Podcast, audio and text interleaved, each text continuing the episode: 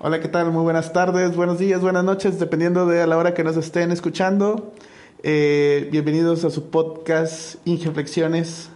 Nos encontramos aquí su servidor, el ingeniero Luis Pruneda, y introduzco a... Ingeniero Rolcos, ¿cómo están? ¿Qué cuentan? Y bueno, este es nuestro primer podcast. Verán aquí, platicaremos de un tema muy importante el día de hoy, pero antes de platicar de este tema, pues quisiera que nos conocieran un poquito más para que sepan quiénes somos. Y voy a permitir que aquí Raúl se presente, que nos diga de qué carrera es, qué carrera estudió, este, y sobre todo una descripción personal, para que lo vayan conociendo. Bueno, pues mi nombre es Raúl Cos, me dicen Cos casi siempre, por mi apellido casi nadie me dice Raúl. Soy ingeniero mecatrónico. Eh, salí del Tec Saltillo en el 2019. Sí, más o menos. Y como soy, soy una persona pues que le gusta el emprendimiento, le gusta aprender de cosas nuevas que están orientadas a mis intereses, de tecnología, de música, de negocios. Y yo diría que con eso. ¿Tú? Muy bien. Eh, bueno, pues yo soy Luis Pruneda, yo soy ingeniero mecatrónico también. De hecho, pues, él y yo compartimos carrera. Él salió antes que yo, yo salí en el 2019 también, pero el semestre, semestre siguiente, ¿verdad? No, güey. ¿No? No, salimos juntos. Ah, salimos juntos, sí, cierto. Fuimos a la misma graduación, Sí, ¿sabes? cierto, fuimos bueno, al final de cuentas salimos juntos. Este, yo también soy ingeniero mecatrónico y a su vez, eh, como, como COS, yo me considero también un emprendedor, eh, una persona que le gusta superarse día a día, trabajar. Y pues precisamente eso es, es este podcast, ¿verdad? un proyecto el cual los dos compartimos y pues al final de cuentas lo queremos hacer con la intención de, de mejorar. Y bueno, sin más preámbulos, pues pasamos al tema que nos, que nos interesa, que es ¿por qué elegiste tu carrera? ¿Qué, qué razones tuviste para elegir tu carrera? Y sobre todo al final, pues vamos a dar una serie de recomendaciones personales, claramente, eh, de cómo elegir tu carrera, ¿verdad? Y bueno, a ver, Cos, ¿por qué elegiste tu carrera? ¿Por qué la elegí? Por más indecisión que nada. ¿Ah, sí? sí. O sea, ¿y ¿entre cuál y cuál estabas? entre muchas. Entre mecánica, entre electrónica y sistemas. Pero sabías que querías una ingeniería. Sí. ¿Y por qué? Fíjate que no, no, no literal al inicio. Al inicio quería ser doctor. ¿Y luego? Especialmente cardiólogo. ¿Pero por qué cardiólogo? Pues, no sé, siempre, bueno, desde que tenía, ¿qué serán? 13 años, me gustaba medicina porque siempre mi papá eh, hablaba de la medicina cuando venía y de que manejaba su hospital, todo eso, de que le, bueno, le gustaba mucho cómo es la, la, rama de la cardiología y la neuro, neurología. Ajá. Y desde ahí como que me dio curiosidad, empecé a ver los programas de History Channel que salen de ese rollo. Ah, loco. Pero como que no sé, después que estaba ya en la prepa, le perdí las ganas a la medicina porque no me gustaba la química. Ajá. Y reprobé química todos los años. Desde secundaria, desde segunda secundaria, tercero me la llevé a, a recursar. No, a recursar no. A segunda oportunidad. Y muy a huevo la pasaba así como que raspando. Raspando pasabas. Uh -huh. Y ahí fue donde perdí mi amor a la medicina y donde encontré mi amor a la ingeniería. Pero no me decidí por cuál, porque me gustaba la mecánica, pero quería aprender cosas de eso porque no sabía nada de mecánica. Dije, Arreglar coches. Ajá, obviamente. Típico que no aprendes nada de eso, ¿verdad? Exacto. Y aún así no sé. Sí. a veces sucede. Pero eso quería al inicio. Pero también en ese tiempo le movía mucho la computadora, comenzaba a actualizar mi PC de escritorio, le compré memoria RAM, procesador, le metí una tarjeta de video y me gustó mucho ese rollito. Y dijiste, soy ingeniero. Yo muevo cosas, soy ingeniero, huevo. Me sobran piezas, sigue jalando. Sigue jalando. Mejoró la ingeniería. Huevo. Soy ingeniero. Claro. Muy bien, ¿no? ¿Tú? Interesante. Fíjate que más o menos algo similar. Uh, digo, yo, yo escogí mecatrónica específicamente. Sabía también como tú que iba a ser ingeniero. A mí siempre me ha encantado desmadrar cosas. Este, también en un momento tuve esa, esa, esa este, intriga entre medicina porque mi abuela, bueno, mis abuelos pusieron la primera farmacia aquí en Saltillo, Coahuila. O sea, la primera farmacia de Saltillo uh -huh. eh, la pusieron mis abuelos. Entonces, este, pues mm, eh, ellos han tenido un contacto muy cercano con doctores, con médicos. Un tío es también médico. Y pues es- físicamente me parezco a ese tío. Entonces todos, todos decían, no, pues, Luis va a ser médico El también, ¿verdad? el doc.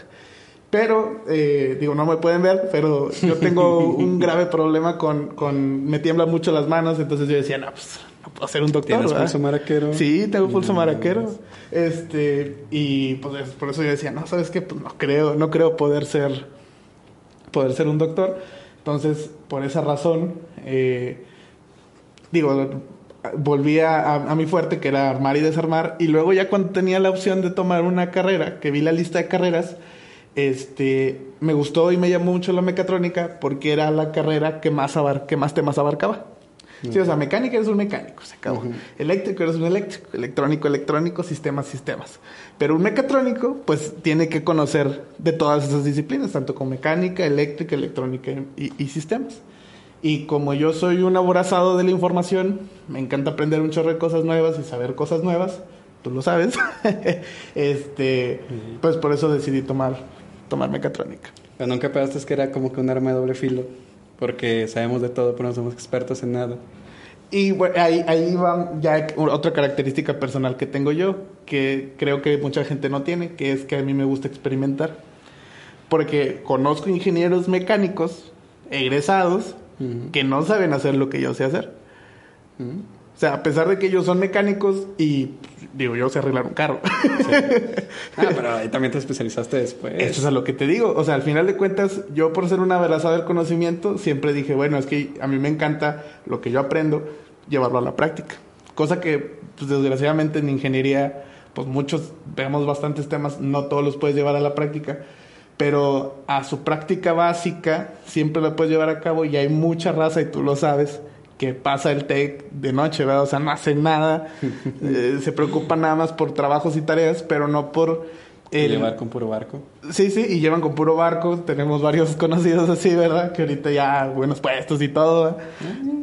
Pero al final de cuentas, eh, por eso escogí mecatrónica, ¿verdad? Sí lo vi como un arma de doble filo. De hecho, sí me lo decían. Cámara, no, es que sabes de todo, pero no sabes hacer nada.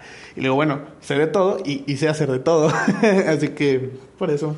Trataste de llevarla diferente. Sí, sí, sí. O sea, al final de cuentas, creo que es la cuestión de que apliques lo que aprendes o no lo apliques.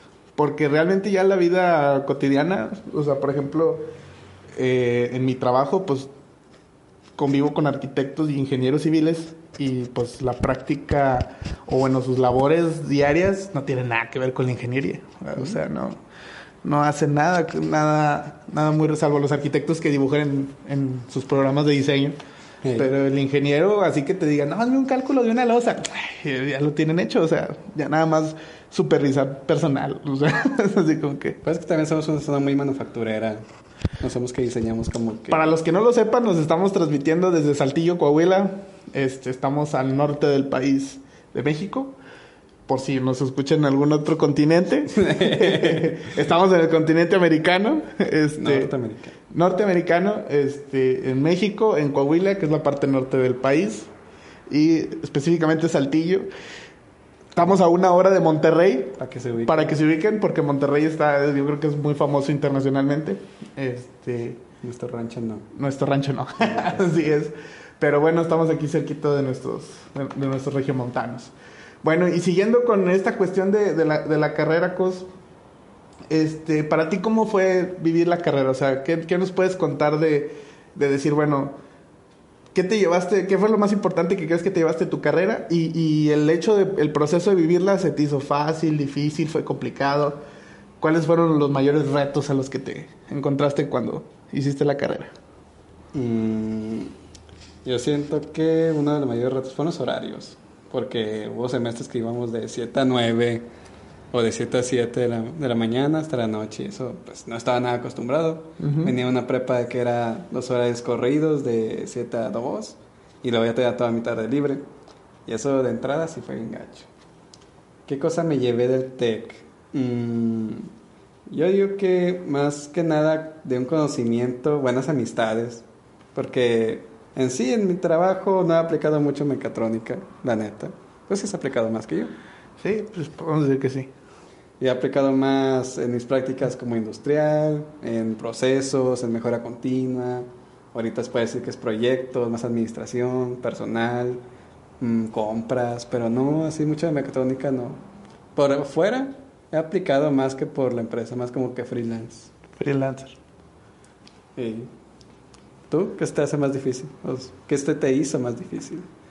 Fíjate que en sí, para mí, y no es por ser soberbio ni nada, pero la carrera se me hizo bastante sencilla.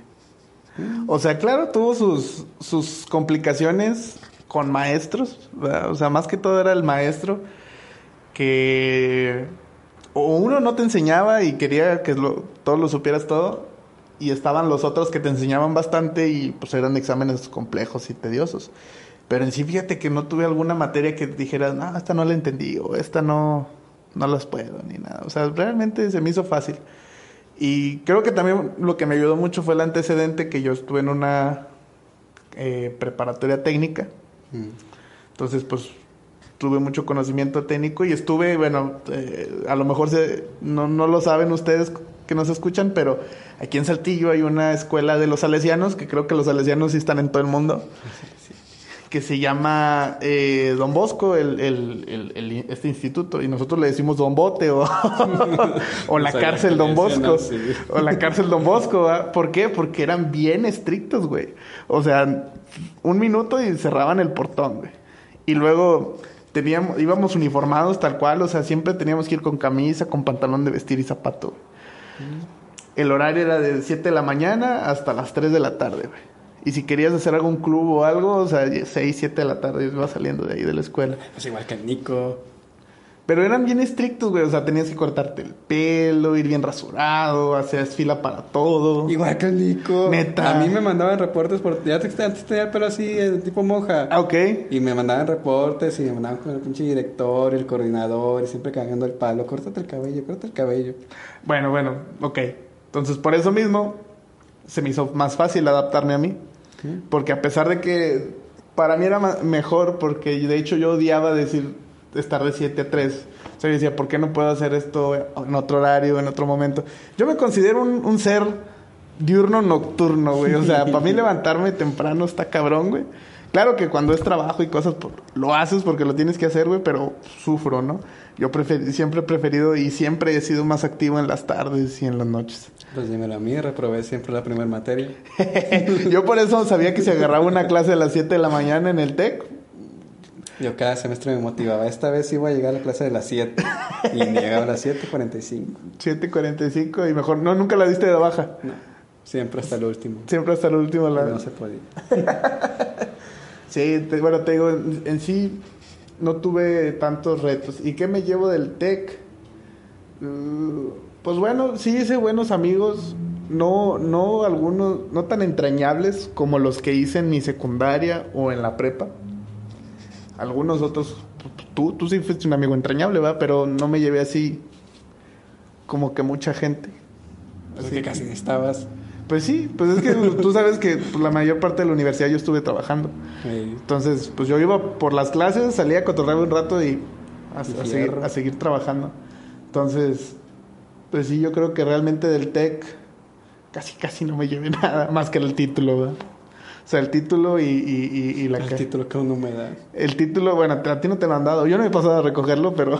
O sea, tú ya lo tienes y no. No Pues, es, que, es que nadie me contesta. Yo no quiero ir y que esté cerrado.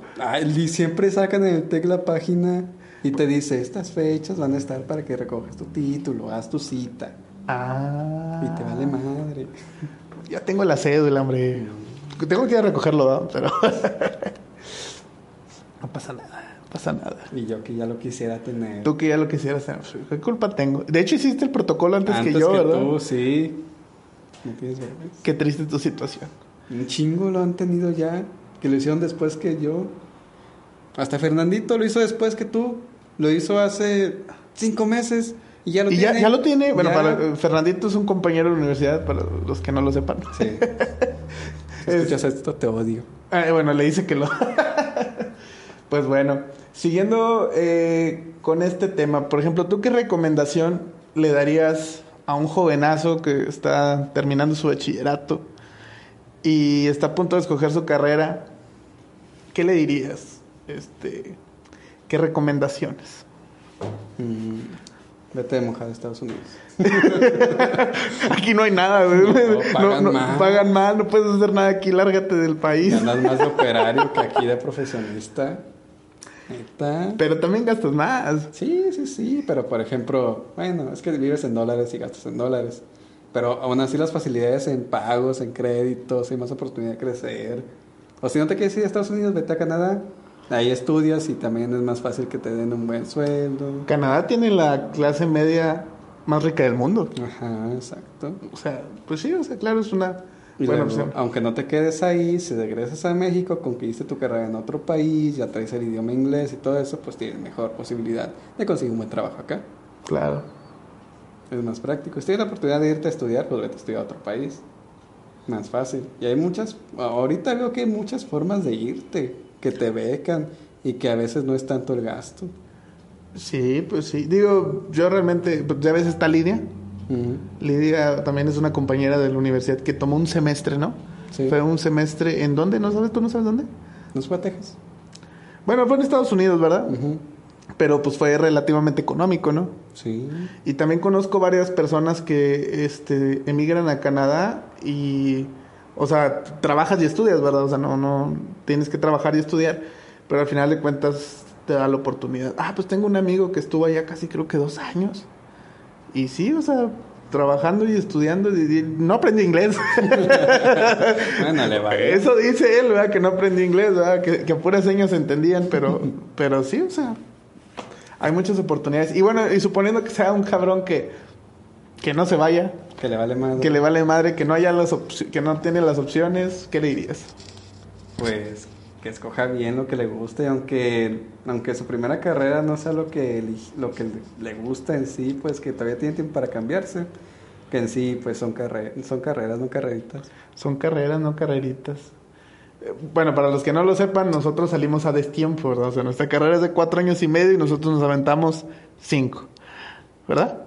Eh, yo hubiera salido de nueve, pero quería hacer un semestre más de experiencia. Sí, yo también hubiera salido de nueve, pero con la carga académica que tenía dije, nah, residencia sola, sí ya. De hecho, tuve un semestre de nomás tres materias. Te valió. Estuvo con ganas ese semestre. Sí. Bien relajado. güey. Pues yo porque nada más iba a tener la experiencia de seis meses que estuve en Chrysler y ya. Y dije, no, pues me van a mandar la goma con nada más seis meses. Nunca había trabajado en nada. Sí, sí. Estar aquí en Chrysler es como estar, no sé, es la de las mejores empresas de la región, ¿no? Sí, pues Chrysler, GM, Magna. Magna. John Deere. John Deere. Sí, pues son de las mejores. Iba a entrar a John Deere.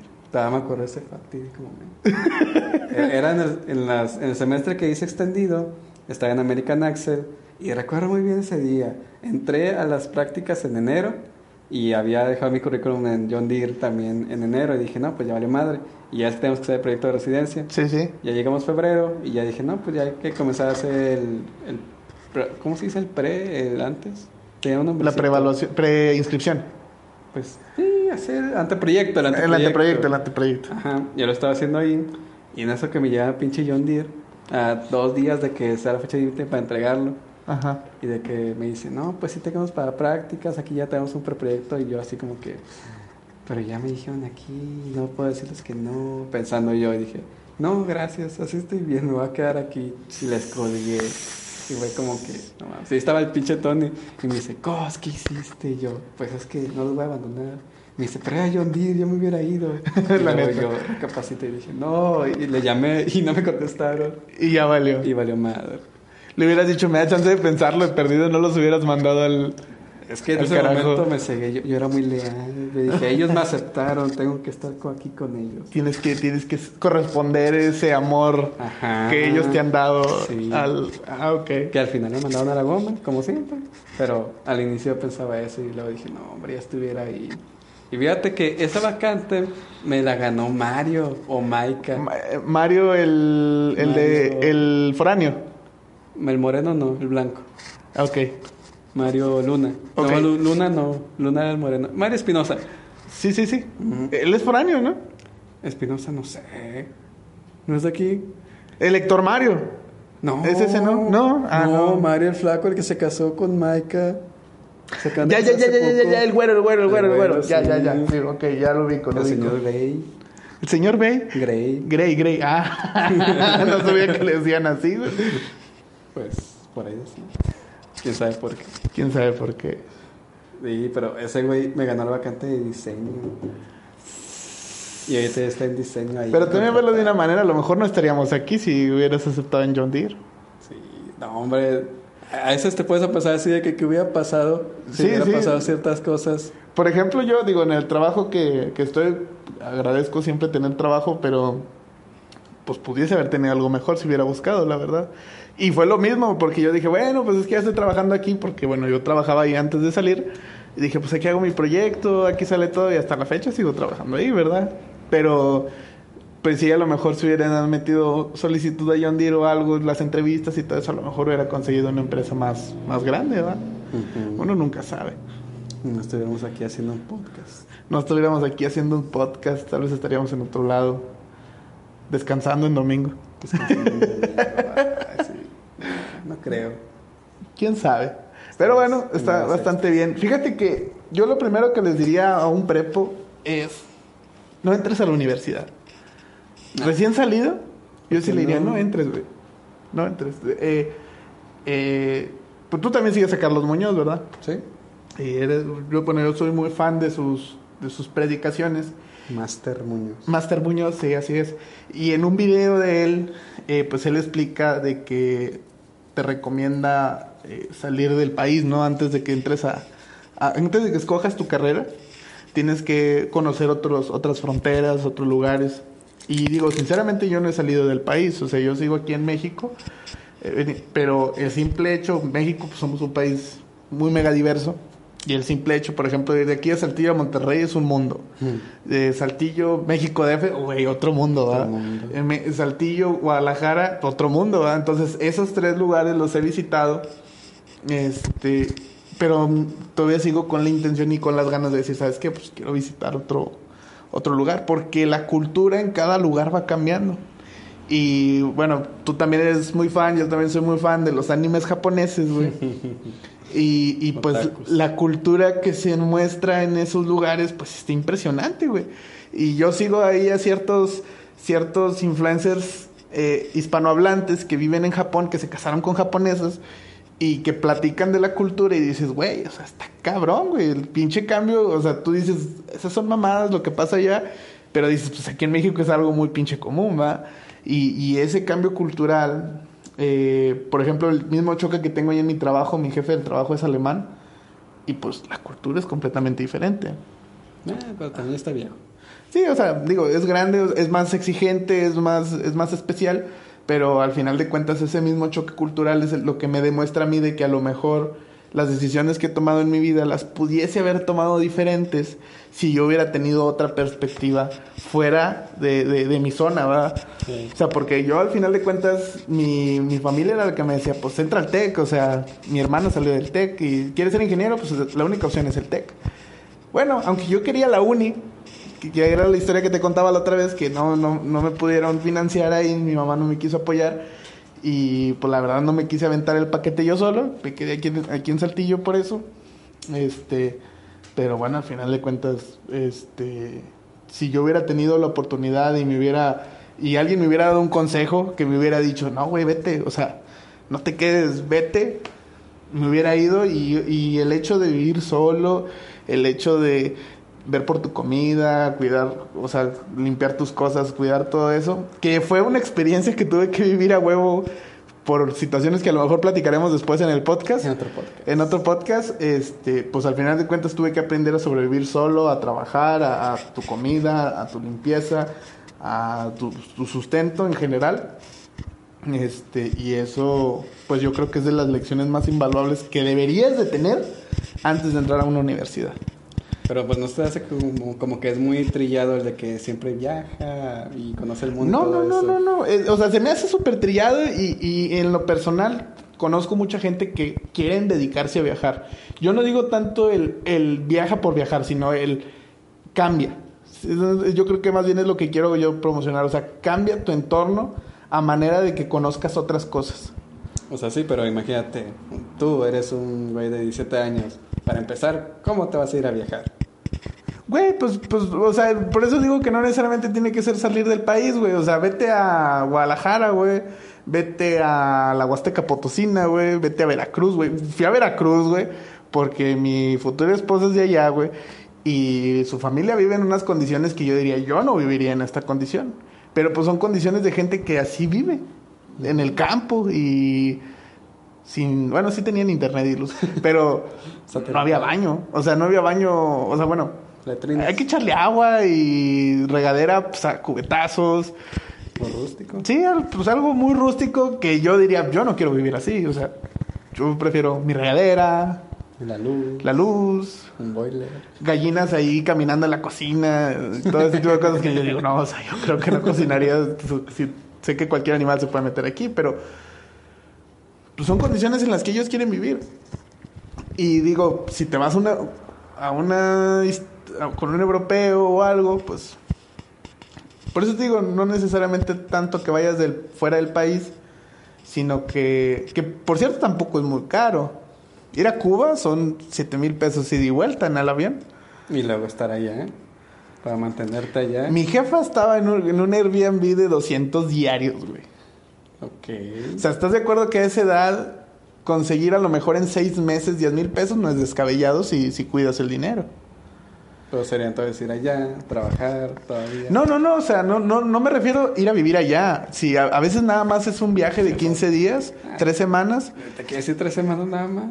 Güey, o sea, yo nomás estoy diciendo que trates de ver otras culturas y que trates de ver las cosas de una manera diferente a las que tu entorno lo ve. Digo, ya para irte a estudiar o trabajar, pues realmente te puedes ir a cualquier lugar a conseguir un trabajo y estudiar. Eso es, eso es una realidad. Sí. Bueno, también depende. Si te vas a Estados Unidos, este, yo creo que trabajando en un McDonald's puedes conseguir un super mega de- departamento pequeño y estudiar allá. O sea, sí se puede. Es que ahí va, la educación es más cara allá. A menos que te vayas a un college. Yo tengo entendido que ahí, al igual que en México, la educación es gratis. No. Pero, pero la pública. No, porque hay, bueno, un güey con el que juego, que vive en California, él es de Oaxaca y se fue a un college que es como que el pre de la universidad, que es mucho más barato. Y así es como que le avanzas a la carrera y ya entras como que a más de la mitad de la universidad y a un tercio del precio de lo que hubieras pagado. En un college. Ajá. Pero yo tengo entendido que también hay universidades públicas. O sea, yo tengo entendido, a, a lo que yo sé, es que, Mm. pues, o sea, dependiendo de la universidad es el costo. Pero también hay universidades gratuitas. Que claro, nadie va a esas porque pues nadie las reconoce, ¿va? Pues entonces también sería como que la pérdida del tiempo. Porque ahí sí se basan mucho en las universidades, que si es de Harvard, de Stanford. No, pero soy gringo, soy, soy mexicano, estuve tres años en Gringolandia, en una universidad que nadie conoce, pero llego y sé hablar inglés. ¿Estás de acuerdo que aquí puedes ser un gerente de cualquier empresa? Ah, pero falta que aprenda inglés, como tu camarada que vino y no sabe inglés. Bueno, pero a ese güey le vale madre. O sea, volvemos, volvemos a la cuestión de que depende de ti Sí. el, el cómo utilices tu, tu- tus relaciones y, y lo que hagas. Por eso te digo, o sea, a mí en serio me hubiera encantado que antes, de- para empezar que antes de la universidad sí me hubieran dicho, güey, aviéntate a Monterrey, güey, vete. O sea, aunque no quiera tu jefa, güey, al final te va a apoyar, este, tú vete, güey. Vete. Vete, vete, pero na- nadie me lo dijo. Y, y sí me hubiera gustado que me hubiera, o sea, a alguien yo sí se lo diría de que antes de que entres a la universidad, tienes que saberte valer por ti mismo.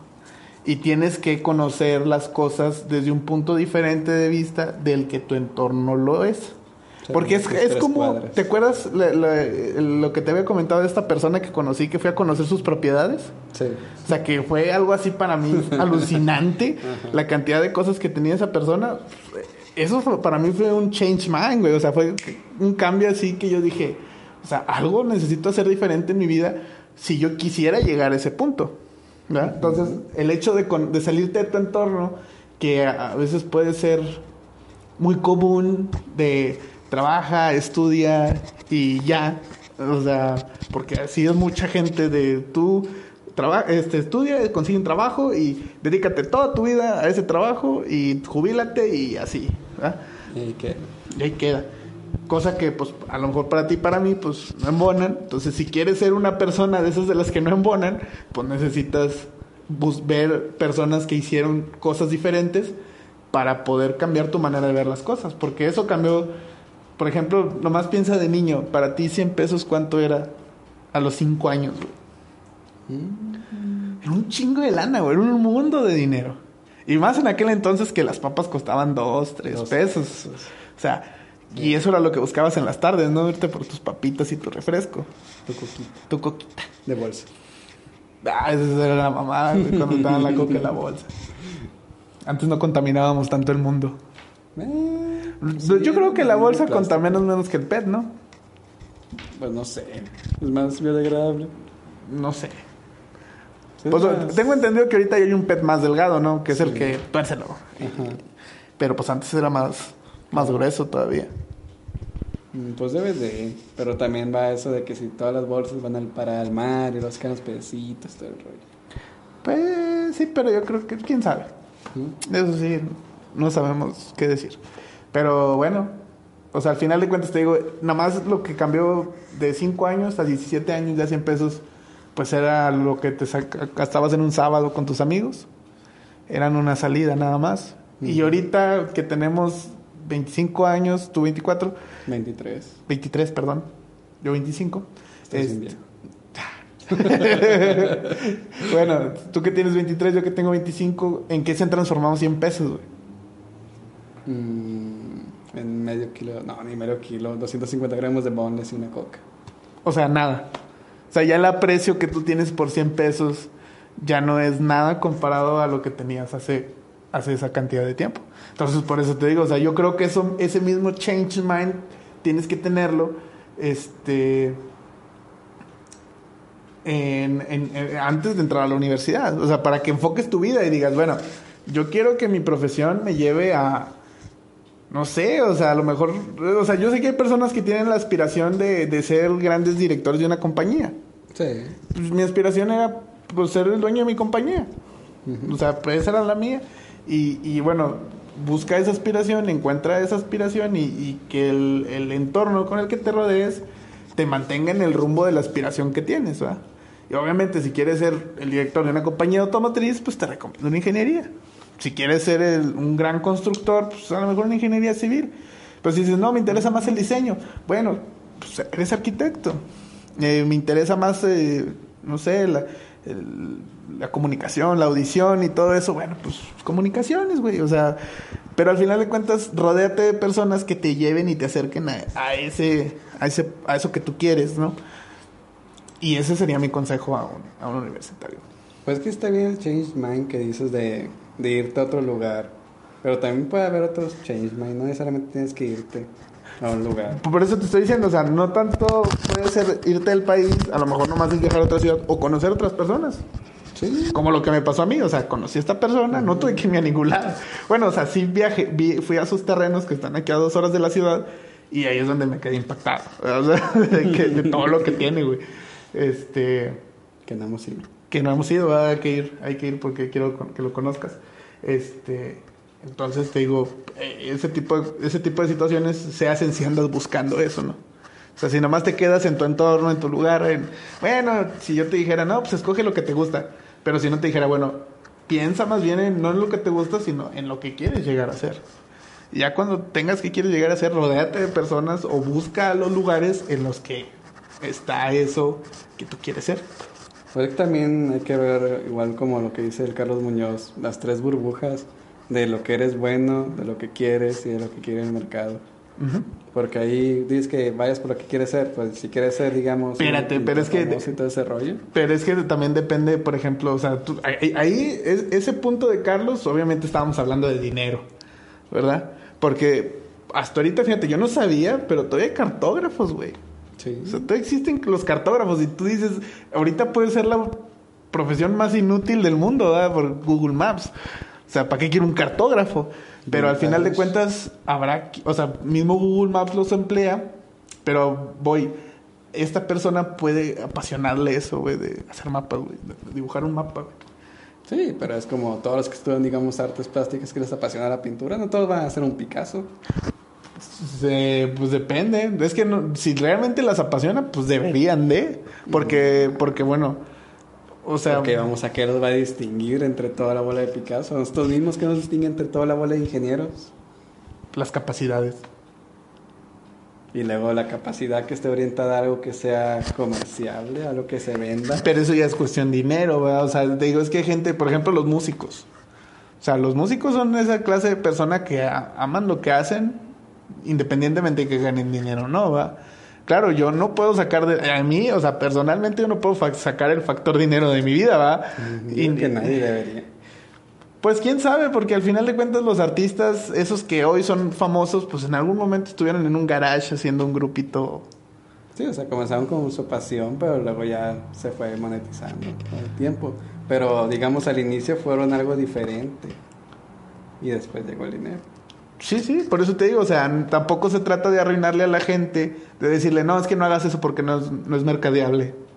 Porque a lo mejor ellos no están interesados en el dinero. No, pero toda esa otra cosa sería tu hobby. Pues sí, o sea, bueno, muchos dicen que, eh, o, o bueno, eso lo escuché hace poco, no recuerdo ahorita de quién, que dicen, muchos te dicen, creo que era de Robert Kiyosaki, que dicen, bueno, estudia una carrera, trabaja y luego después aprende a hacer dinero con tu hobby. Porque bueno, lo- tu hobby es lo que realmente te apasiona. Y precisamente la moraleja de ese, de esa charla que yo vi es que dicen, olvídate del trabajo. Dedícate a tu hobby. O sea, empieza con tu hobby porque eso es lo que realmente te apasiona. Y eso te va a traer, aparte del dinero, la felicidad y la plenitud. Porque eso también es un estado cotizado, güey. O sea, ¿cuánta gente a lo mejor sí es exitosa y tiene dinero, pero no es feliz, güey? Ah, sí. Lo hace mucho. Entonces, ah, hay que mediar ahí esa cuestión de... Y por eso digo, yo preferiría, o bueno, yo me considero feliz, no sé, ¿tú te consideras feliz? Sí. Pero no conforme. Sí, eso no, eso jamás, yo creo que, que- que el conformismo para mí no, no es una opción. No quiero llegar a, a- a ningún... Y realmente no me conformo, creo yo. Pues es que quién sabe, ya dependiendo de los techos que alcance, ya... Es que ese es el punto, siempre ir por otro techo. O sea, sí, pero, eso pero imagínate, eh, por ejemplo, este señor, este señor que te conté que tiene mucho, mucho terreno. Yo creo que él ya llegó a su techo. Nah. Porque, y te digo por qué, porque él ya no está haciendo nada. O sea, realmente ya los que siguen adelante son sus hijos. Sí, sí, sí, o sea, él ya se puso su límite. Pero Sí. aún así él podría tener más. Claro, claro, por eso, por eso te digo. Mi ambición hoy en día, a lo mejor para él está chiquita, ¿no? Sí. Pero él ya llegó a la suya, entonces por eso te digo, to- yo creo que conforme vayamos alcanzando techos, nos va- vamos a decir hasta qué momento vamos a decir, ¿sabes qué? Hasta aquí ya, ya estoy bien.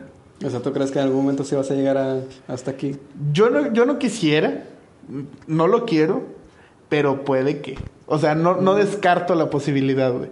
Porque, porque imagínate, no sé, o sea, es que yo, por ejemplo, pienso en este señor y digo, o sea, wow.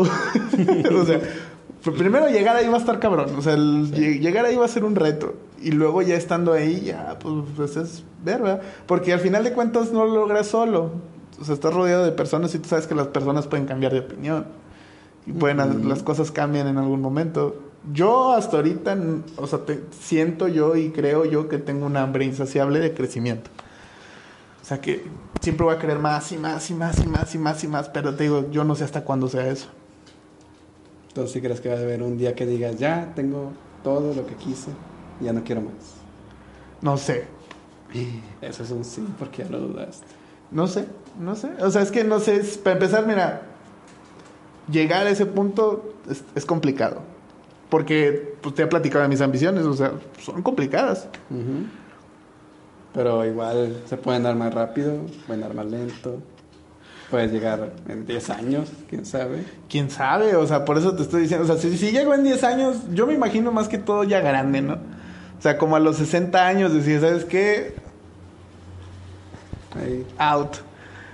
A, a vivir de lo que, de lo que, pero quién sabe, güey, porque tampoco me quiero, o sea, tampoco quiero parar de trabajar, porque hace poco también, no sé si conozcas este Na- Nayo, creo que es Nayo. ¿Nayo? Nayo es un, uno de un regiomontano también, que eh, sube pedacitos de pláticas con gente famosa o gente muy conocida y les hace preguntas de trascendencia, ¿no? Y un, hace poco estaba entrevistando a un señor que dice que él tiene 60 años y que él dice que el retiro es una tontería, ¿va? Este, ¿por qué? Porque el retiro, este, al final de cuentas es una tontería eh, porque nos mata. O sea, dice, una vez que te retiras, ya te mueres, este, porque dejas de, o sea, ellos mismos te dicen, ya eres un bueno para nada, ya no nos sirves, ya te retiraste, ya deja de hacer lo que estás haciendo. Entonces, este, que con eso te deterioras y te mueres a la chingada. Y yo lo viví, ¿va? O sea, porque, no, bueno, no lo viví, más bien lo vi porque a un maestro del TEC, no recuerdo quién fue, eh, el termoviejito. Ah, el termoviejito sí, con Por eso, él nos contaba, ah. él nos decía, no, es que yo no me quiero retirar porque mis compañeros que se han retirado a los dos, tres años se petatean. Entonces, entonces el hecho de mantenerse activo y, y seguir activo realizando una actividad se me hace sumamente importante, por lo cual tampoco creo retirarme pronto, pero pero a lo mejor sí el, la ambición de, decir más, más, más, más, más, más, más, a lo mejor es así en algún momento, creo que va a parar. Oye, para el visto, ¿cuántos años tiene el nuevo viejito? ¿Tiene que unos 80? No. No. ¿75? Tiene unos 70 y algo. Y lo vi jugar béisbol. No manches. corre. Corre con madre, hasta tiene más condición que yo. No. Está interesante. Va con madre ese señor. Aunque su gas saturado. bueno, pues yo creo que lo dejamos hasta aquí. ¿Te quedas con algo de este podcast, Cos? ¿Algo que quieras comentar? Comentar, pues que nos queden las tres cuadras. Eso sí, como dice el pro. Ya sea cualquier método, ya sea que te vayas a una ciudad o te vayas a estudiar a otro país. Cualquiera de las dos va a ser un cambio en lo que te vas a gustar y va a cambiar mucho tu perspectiva de lo que piensas y lo que quieres. Porque al fin de cabo vas a salir a otro lugar, vas a conocer otras personas, otras culturas. Vas a conocer otros techos, güey. Otros techos, los otros, del dólar, maldito dólar. Sí, sí, o sea, un rico en pesos, un rico en dólares. Ah, la diferencia, diferencia es abismal, ¿verdad? Y bueno, pues yo nomás tendría que decirles que pues échele ganas. Digo, al final de cuentas, elegir una profesión y estudiar cinco años no es nada. O sea, tenemos, tengo yo hoy en día 25 años y estoy estudiando una maestría y ya me lo la acabo, o sea, no sé ni en qué momento. También pasé, pasó bien rápido. Sí, o sea, se me pasó súper rápido esa maestría. Y ya es, ¿qué sigue? ¿Qué sigue? Y, la, cosa que sí les quiero decir es que siempre en la vida hay que estar aprendiendo. Porque esos aprendizajes que vamos a agarrar a, a, través del tiempo, pues son los que nos van a mantener activos y son los que nos van a hacer evolucionar, ¿verdad? Hay una conozco, bueno, me han comentado, realmente no he leído ninguno de esos libros, pero el que inventó la psicología gestal, creo que psicología. Mm. Este, ese tipo gestal, eh, que es un método, tengo entendido que es un método. Ese tipo me comentaron, eh, esto a lo mejor me puedo estar equivocando, pero me comentaron que él ha cambiado de profesión a lo largo de su vida cada 15 años más o menos. O sea, él era, creo que era ingeniero y luego después se hizo este filántropo y luego ya de filántropo desarrolló él la Gestalt. Ok. ¿Y por qué? Pues por gusto, güey. O sea, pues no sé, güey. O sea, a lo mejor él tendrá sus cosas. Pero a lo que voy con este, mi último mensaje es que no te vas a dedicar a veces a lo que estudiaste el resto de tu vida. Entonces no estés cerrado a, a, cambiar de profesión, a tener nuevos aprendizajes que no sean de tu carrera, sino pues haz todo lo posible para aprender todo lo que puedas. Y ya. Sí, eso es algo que sí muchos se topan porque se van con la idea de trabajar en algo, de que aprendieron algo y luego van a otra cosa y ahí dicen, ¿qué hago ahora? ¿Qué hago ahora? Así es. Pues bueno, mi querido Cos, hasta aquí le dejamos. Con esto cerramos después de 43 minutos intensos. Del primer podcast. Muy bien. Esperemos vernos en el siguiente y hasta luego. Adiós.